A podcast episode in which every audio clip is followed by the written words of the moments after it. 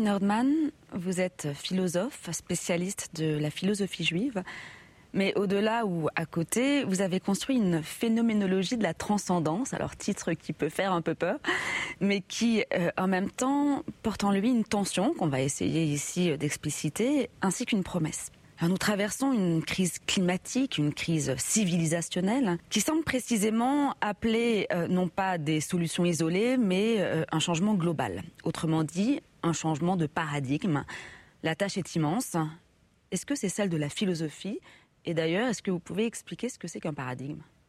La vaste question, un, paradigme, c'est, euh, je dirais, euh, un, cadre de pensée euh, global dans lequel va venir s'exercer la, la, rationalité et dans lequel vont venir prendre place toutes sortes de débats, de controverses, d'oppositions, de discussions, mais qui ne vont jamais remettre en question le cadre lui-même dans lequel euh, s'exerce cette rationalité. Disons qu'un paradigme, c'est peut-être ça, ce cadre en lui-même ininterrogé.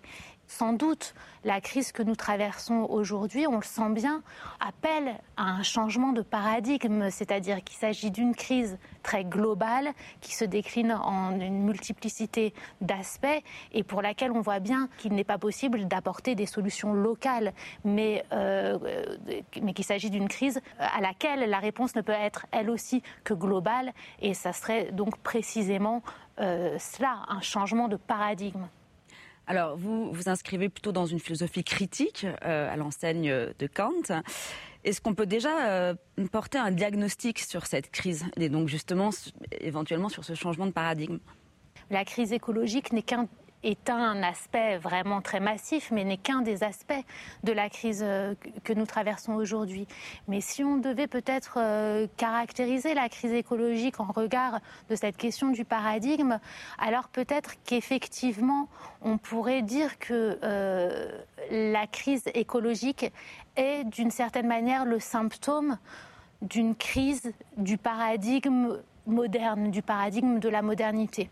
Ce que je veux dire, c'est que on peut euh, repérer euh, la naissance d'un nouveau paradigme euh, au tournant, je dirais, du, XVIIe siècle, à l'époque d'un autre changement de paradigme, d'un changement d'un paradigme cosmologique, qui est le passage du, géocentrisme, du, monde clos, du cosmos clos, à l'univers infini, pour reprendre le titre de la célèbre étude euh, de Coéré, qui a signifié un bouleversement cosmologique absolument euh, énorme et pour l'homme une perte euh, de tous les repères, c'est-à-dire que là où l'homme se sentait chez lui, comme le dit Anna Arendt, dans un cosmos harmonieux, ordonné, où chaque chose avait sa place et où l'homme lui-même avait sa place, il se retrouve euh, perdu comme un grain de poussière sur une planète qui est elle-même un grain de poussière dans un univers euh, infini. Et c'est une désorientation absolument totale.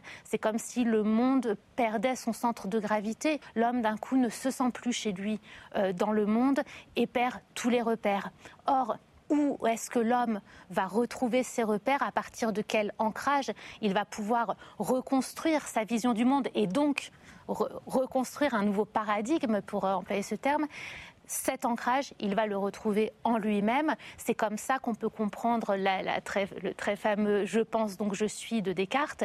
Première certitude que même les plus extravagantes suppositions des sceptiques ne peuvent pas venir ébranler.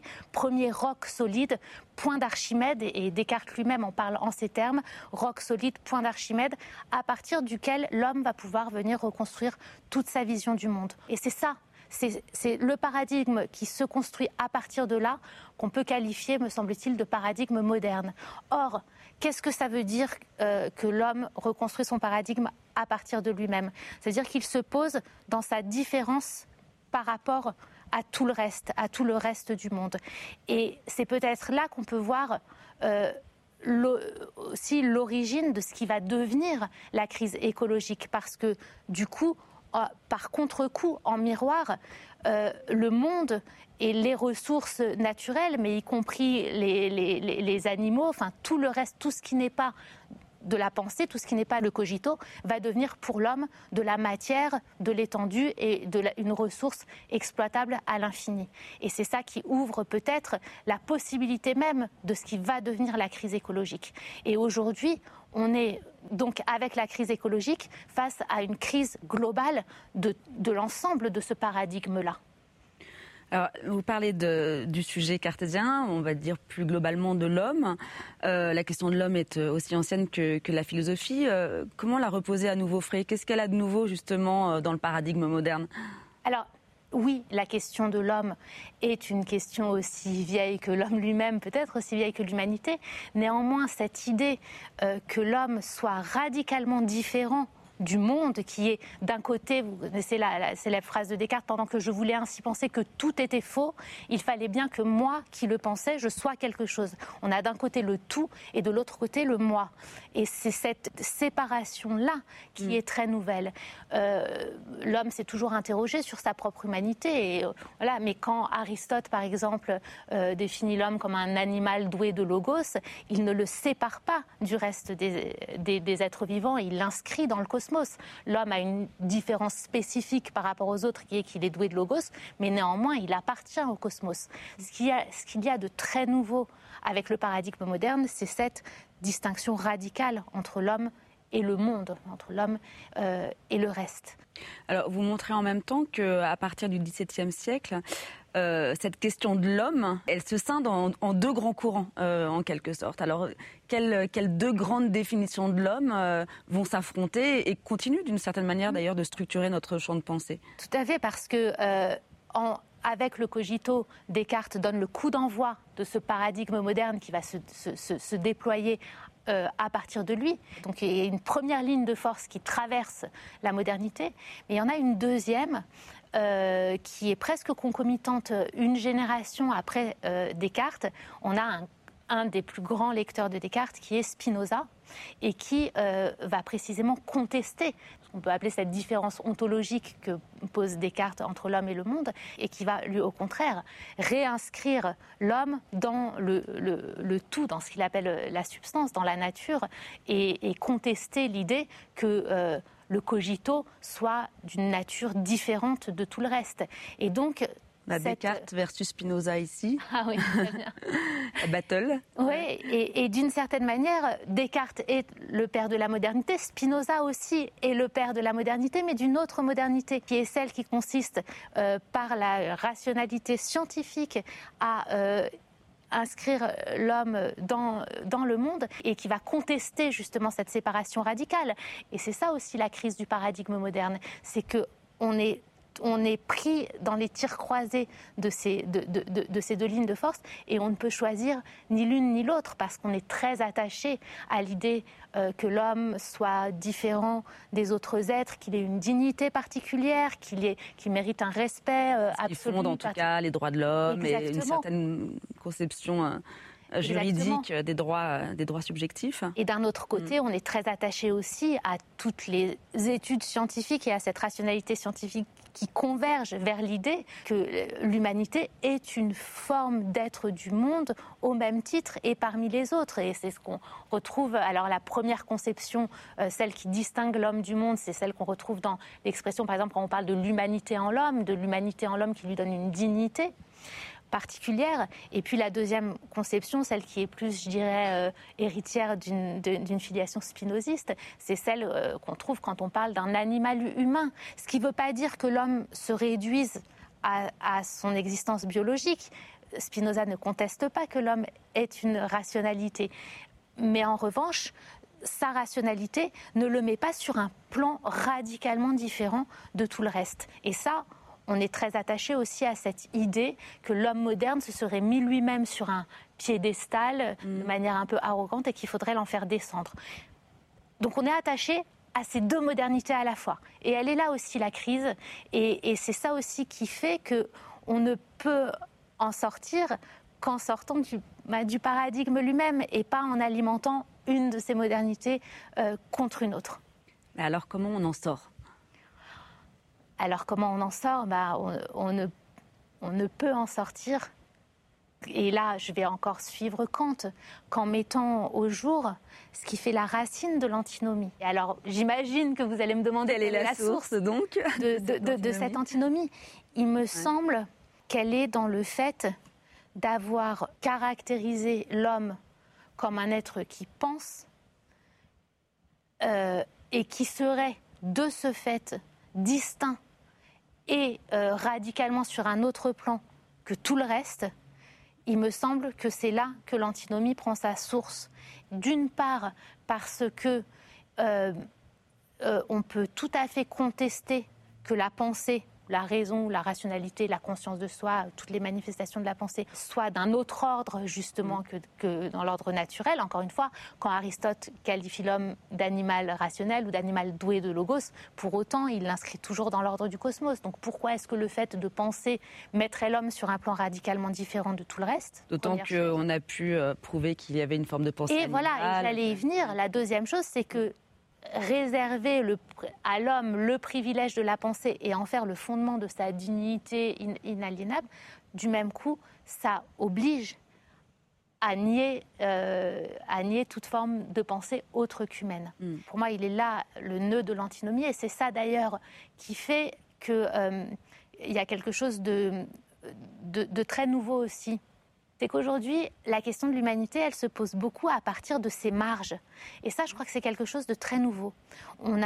Alors, il y a, je dirais, deux marges. Celle euh, de la marge avec l'animalité, et la marge avec les, disons, les, intelligences artificielles. La machine, l'ordinateur. voilà. Et, d'un côté comme de l'autre, mm.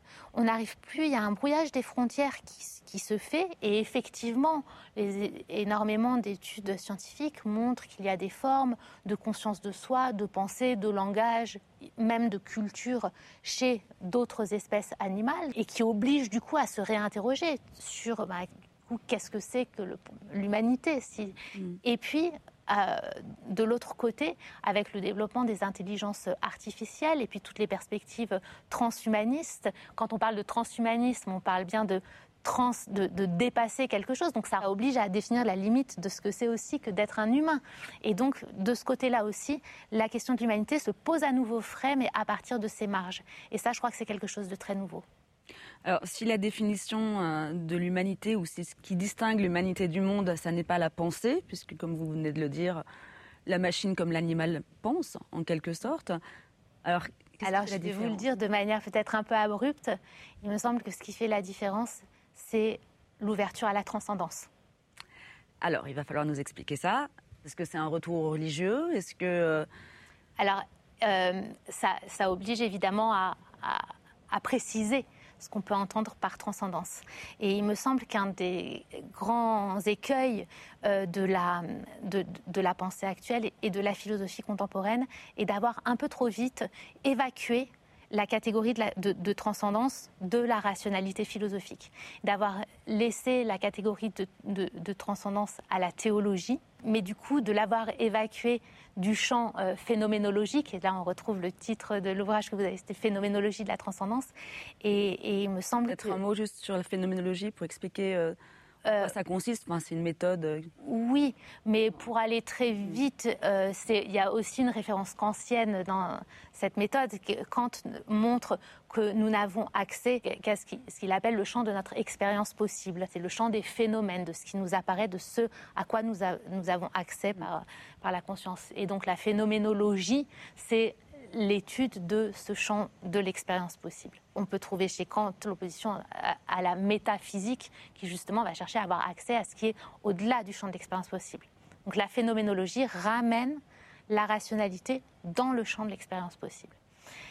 Et donc vous montrez qu'on peut faire l'expérience d'une certaine forme de transcendance sans tomber ou sans verser dans le mysticisme, parce que tel n'est pas du tout euh, votre démonstration. On ne peut pas faire l'expérience de la transcendance. Par définition, puisque par défi. Alors, mais je reviens peut-être mm. un instant d'abord sur ce mot de transcendance. Pourquoi la transcendance a été abandonnée à la théologie? Parce que la transcendance, le terme même de transcendance, euh, et c'est peut-être le cas là où chez les, les, spectateurs en entendant ce mot, est tout de suite d'emblée mm. associé à des notions connexes et en particulier à la question de Dieu. Voilà. Quand on dit transcendance, bah, à un moment donné, entre la bouche et l'oreille de l'auditeur, ça se transforme quelque part en Dieu. Bah non, là, on ne parle pas de Dieu, on parle de transcendance. Et puis la transcendance est associée aussi à tout un tas de superlatifs. Transcendance, c'est ce qui est supérieur, euh, l'être suprême, un être suprême, euh, une supériorité de puissance, euh, etc. Or, euh, je crois que très souvent, quand on veut revenir au sens d'un mot, vous savez, il y a cette, phrase de Wittgenstein que j'ai mise en, exergue de mon livre, qui est que parfois, il faut prendre un mot, le retirer de la langue et, le, donner à nettoyer pour pouvoir le remettre en circulation. Ben, je crois que précisément sur le mot de transcendance, il faut faire ce travail de le nettoyer de toutes les autres notions qui se sont sédimentées, qui se sont greffées dessus et sédimentées. Et, et pour ça, on a un outil, à ce qui me semble, qui est précieux, qui est le passage par les contraires transcendant, ça s'oppose à quoi? Est-ce que ça s'oppose à inférieur? Non. On dit pas donc ça ne veut pas dire supérieur. Est-ce que ça s'oppose à impuissant? Non. Donc ça ne veut pas dire puissant. Donc à quoi est-ce que ça s'oppose transcendant? Ça s'oppose à immanent. Le mot de transcendance prend son sens dans l'opposition avec cet autre terme qui est celui d'immanence. Et qu'est-ce que ça veut dire immanent? Ça veut dire tout simplement quelque chose qui est du même ordre que, du même ordre qu'autre chose. Et qu'est-ce que ça veut dire à l'inverse transcendant? Ça veut dire être d'un ordre absolument autre que. Mais d'un ordre absolument autre, ça ne veut pas dire surpuissance, sur, euh, ça ne veut pas dire un être suprême, etc. Ça veut juste dire d'un ordre autre. Et d'ailleurs, euh, c'est pas forcément associé à Dieu. D'ailleurs, Dieu peut être pensé comme immanent ou comme transcendant. On trouve dans toutes sortes de théologies, le panthéisme, par mm. exemple, est une manière de penser à un Dieu immanent. Et puis, on, trouve aussi des représentations d'un Dieu transcendant. Donc, il n'y a vraiment aucune raison d'associer la notion de la catégorie de transcendance à celle de Dieu.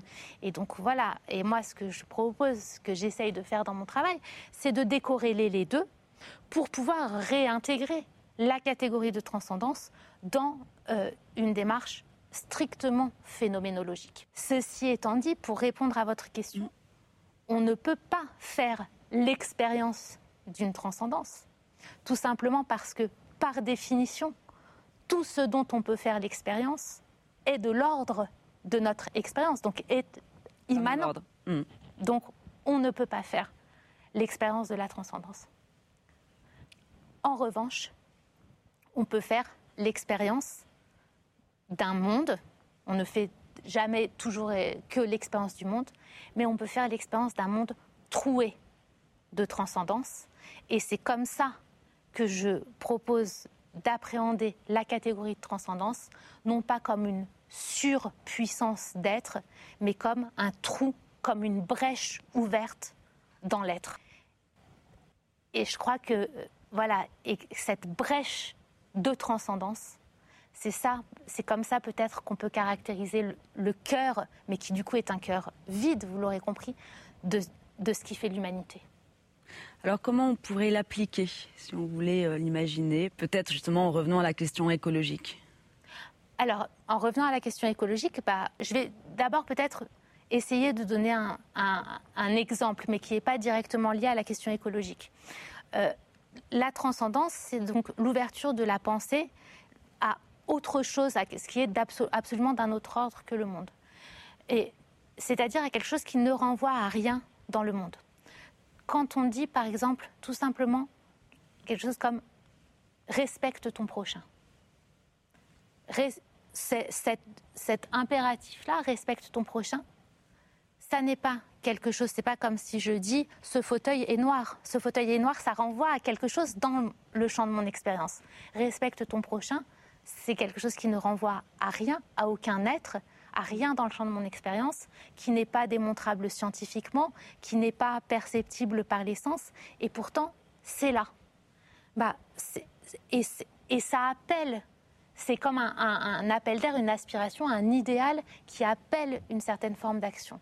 Bah, c'est cet appel d'air que je propose d'envisager sous la catégorie de transcendance. Donc, mais c'est la même chose. Par exemple, on peut euh, appliquer cette catégorie également, par exemple, pour la création artistique.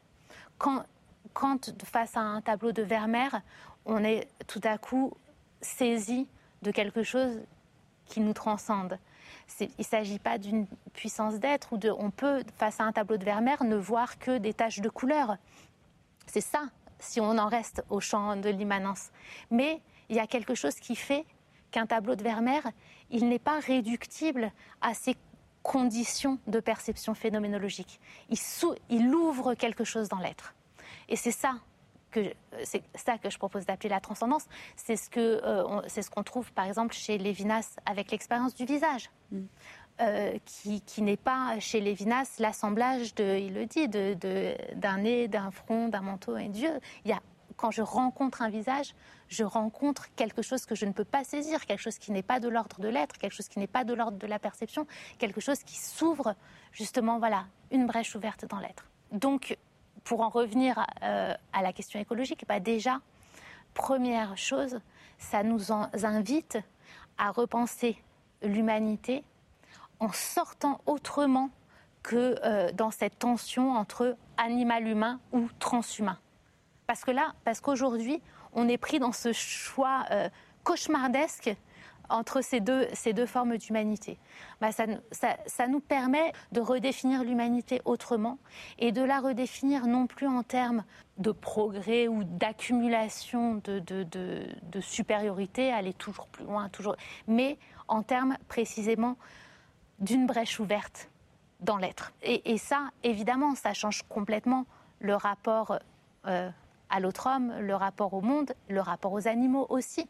Parce qu'à partir du moment où on ne loge plus l'humanité de l'homme dans sa pensée, à partir de ce moment-là, il n'y a plus aucun problème pour reconnaître qu'il y a des formes de pensée qui ne sont pas humaines, qu'il y a des formes de pensée animales, des formes de conscience de soi animale, et qu'il faut les respecter comme telles.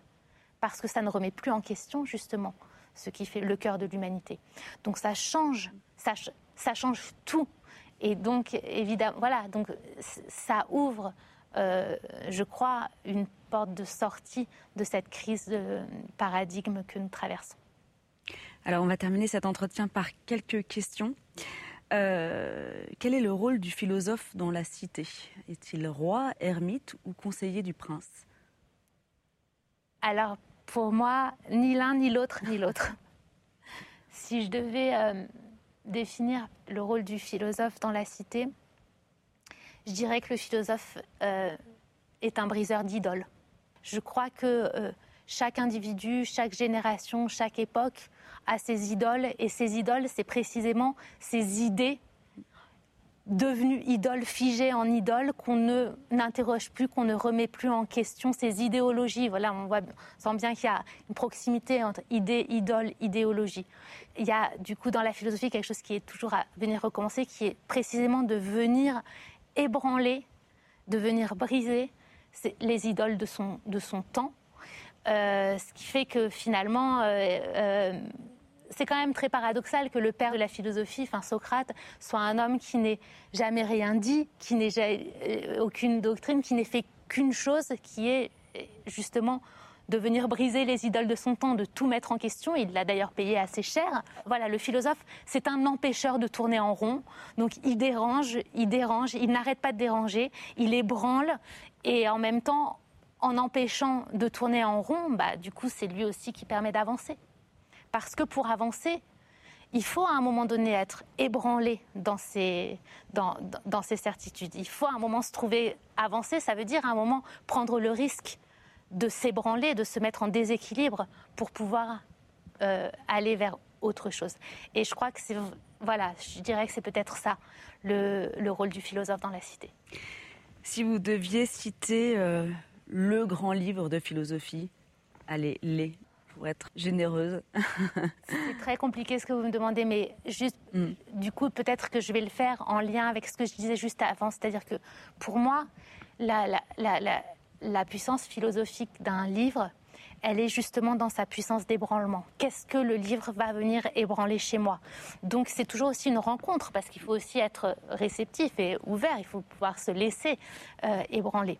Donc euh, voilà, c'est très difficile de répondre à cette question parce qu'à différents moments, c'est différents textes. Mais j'irais peut-être les, les, deux, les deux préfaces à la critique de la raison pure de Kant. Non, dans leur par ordre chronologique, le discours de les méditations métaphysiques, le premier livre de l'éthique de Spinoza et les deux préfaces à la critique de la raison pure de Kant. Donc Descartes, Spinoza, Kant. Mm, le trio. Comment pourriez-vous formuler, question particulièrement difficile en termes de, synthèse, euh, en une phrase, la grande question philosophique d'aujourd'hui? Bah, Ça va peut-être pas vous surprendre, mais je dirais qu'aujourd'hui, pour moi, la grande question, c'est justement bah, d'arriver à se faire les, les gardiens de cette brèche de transcendance ouverte dans l'être que représente l'humanité, de se faire les gardiens de cette brèche parce qu'il n'y a rien de plus fragile et de plus précieux qu'une brèche ouverte. Et si elle se referme complètement, si on ne voit plus dans un tableau de Vermeer que des taches de couleur, si on ne voit plus dans un visage qu'un assemblage d'un euh, nez de, de, traits plastiques, alors là, je crois qu'on sera vraiment, vraiment euh, rentrer dans un monde vraiment cauchemardesque. Merci beaucoup.